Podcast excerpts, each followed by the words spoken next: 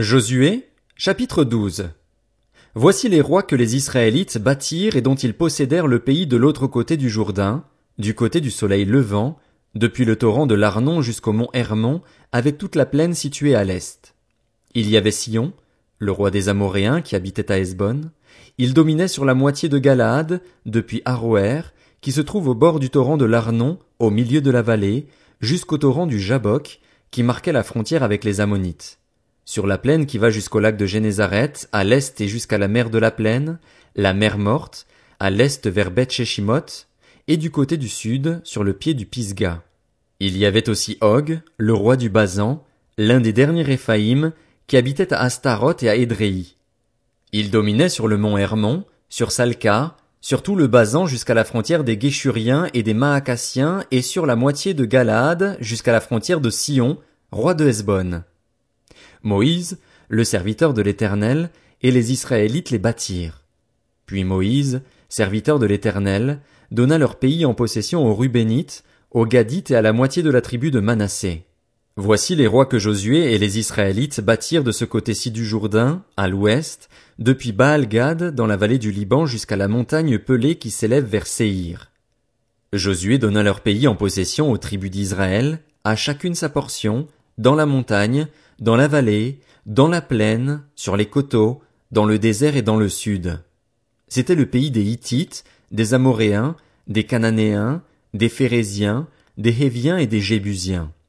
Il y avait le roi de Jéricho, le roi d'Aï, près de Béthel, le roi de Jérusalem, le roi d'Hébron, le roi de Jarmut, le roi de Lachis, le roi d'Aiglon, le roi de Gézer, le roi de Débir, le roi de Guéder, le roi de Horma, le roi d'Arad, le roi de Libna, le roi d'Adulam, le roi de Makeda, le roi de Béthel, le roi de Tapuach, le roi de Hépher, le roi d'Aphek, le roi de Lacharon, le roi de Madon, le roi de Hatzor, le roi de Shimron Méron, le roi d'Akshaph, le roi de Tanak, le roi de Megiddo, le roi de Kédesh, le roi de Jokneam, au Carmel, le roi de Dor, sur les hauteurs de Dor, le roi de Gojim, près de Gilgal, le roi de Tirtsa.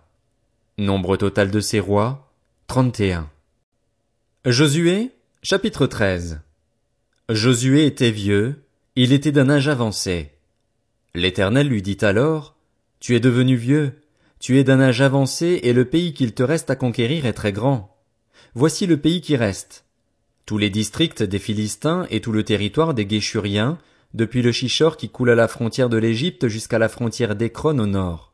Cette région doit être considérée comme cananéenne et est occupée par les cinq princes des Philistins, celui de Gaza, celui d'Asdod, celui d'Ascalon, celui de Gath et celui d'Écron, ainsi que par les Aviens au sud. Il reste aussi tout le pays des Cananéens avec Méhara, qui appartient aux Sidoniens, jusqu'à Aphek, jusqu'à la frontière avec les Amoréens. Le pays de Gébal et tout le Liban en direction du soleil levant, depuis Baal-Gad au pied du mont Hermon jusqu'à l'entrée de Hamath. Tous les habitants de la montagne, depuis le Liban jusqu'à Misrépot Maïm, tous les Sidoniens. Je les chasserai devant les Israélites. Donne seulement ce pays en héritage à Israël en procédant à un tirage au sort, comme je te l'ai prescrit. Divise maintenant ce pays par portions entre les neuf tribus et la demi-tribu de Manassé. Les Rubénites et les Gadites, avec l'autre moitié de la tribu de Manassé, avaient reçu leur héritage, que Moïse leur avait donné de l'autre côté du Jourdain.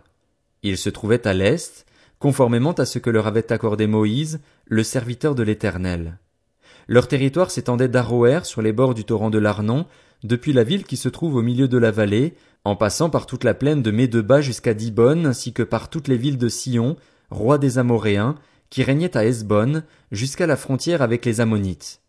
Il couvrait aussi Galaad, le territoire des Guéchuriens et des Maacassiens, tout le mont Hermon et tout le Basan jusqu'à Salka. Tout le royaume d'Og en Basan, qui régnait à Astaroth et à Édréi et qui était un des derniers Réphaïm. Moïse bâtit ses rois et les chassa, mais les Israélites ne chassèrent pas les Guéchuriens et les Maacassiens, et ils ont habité au milieu d'Israël jusqu'à aujourd'hui.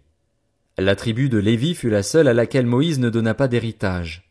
Les sacrifices passaient par le feu devant l'Éternel, le Dieu d'Israël, tel fut son héritage, comme il le lui avait dit. Moïse avait donné une part au clan de la tribu de Ruben.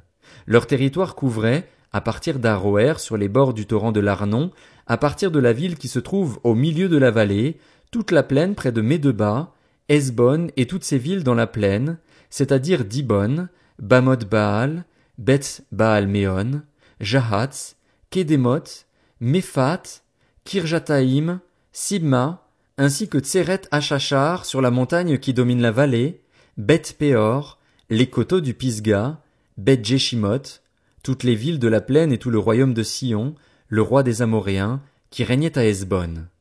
Moïse l'avait battu, lui et les princes de Madian qui dépendaient de lui et habitaient dans le pays. Évi, Rechem, Tsur, Ur et Reba.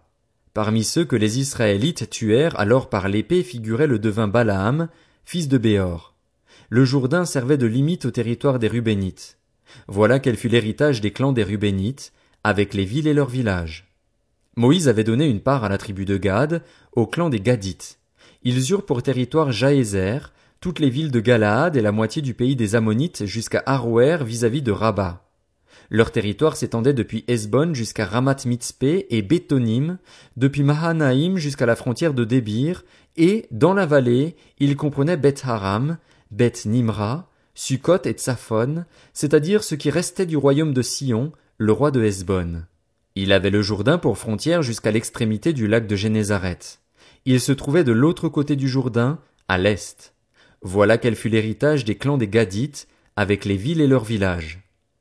Moïse avait donné une part à la demi-tribu de Manassé, au clan des Manassites. Leur territoire comprenait, à partir de Mahanaïm, tout le Basan, tout le royaume d'Og, roi du Basan, et tous les bourgs de Jaïr en Basan, au nombre de soixante. La moitié de Galaad ainsi qu'Astaroth et Édréi, les villes du royaume d'Og en Basan, furent attribuées aux descendants de Makir, le fils de Manassé. Elles furent attribuées à la moitié des clans des descendants de Makir. Telles sont les parts que fit Moïse lorsqu'il se trouvait dans les plaines de Moab à l'est du Jourdain, vis-à-vis de Jéricho. Moïse ne donna pas d'héritage à la tribu de Lévi. L'Éternel, le Dieu d'Israël, était lui-même leur héritage, comme il le leur avait dit. Josué, chapitre 14. Voici ce que les Israélites reçurent en héritage dans le pays de Canaan, ce que le prêtre Éléazar, Josué, fils de Nun, et les chefs de famille des tribus israélites partagèrent entre eux. Le partage eut lieu par tirage au sort, comme l'Éternel l'avait ordonné par l'intermédiaire de Moïse, pour les neuf tribus et demie. En effet, Moïse avait donné un héritage à deux tribus et demie de l'autre côté du Jourdain, mais il n'avait pas donné aux Lévites d'héritage parmi eux. Les fils de Joseph formaient deux tribus, Manassé et Éphraïm, et l'on ne donna pas de part aux Lévites dans le pays, si ce n'est des villes d'habitation avec leurs environs pour leurs troupeaux et leurs biens. Les Israélites se conformèrent aux ordres que l'Éternel avait donnés à Moïse et partagèrent le pays. Les Judéens s'approchèrent de Josué à Gilgal. Caleb, fils de Jéphuné, le Kénisien, lui dit. Tu sais ce que l'Éternel a déclaré à Moïse, homme de Dieu, à mon sujet et au tien à Kadès Barnéa. J'étais âgé de quarante ans lorsque Moïse, le serviteur de l'Éternel, m'a envoyé de Kadès Barnéa explorer le pays, et c'est avec un cœur droit que je lui ai fait mon rapport. Mes frères qui étaient montés avec moi ont découragé le peuple. Mais moi j'ai suivi pleinement la voie de l'Éternel, mon Dieu. Et ce jour-là, Moïse a juré, le pays que ton pied a foulé sera ton héritage et celui de tes descendants pour toujours parce que tu as pleinement suivi la voie de l'Éternel, mon Dieu. Maintenant voici que l'Éternel m'a fait vivre, comme il l'a dit. Il y a quarante-cinq ans que l'Éternel a dit cela à Moïse, à l'époque où Israël marchait dans le désert, et je suis aujourd'hui âgé de quatre-vingt-cinq ans je suis encore aussi robuste que le jour où Moïse m'a confié cette mission. J'ai autant de force que j'en avais alors, qu'il s'agisse de combattre ou de partir en campagne et en revenir. Donne-moi donc la région montagneuse dont l'Éternel a parlé à cette époque-là.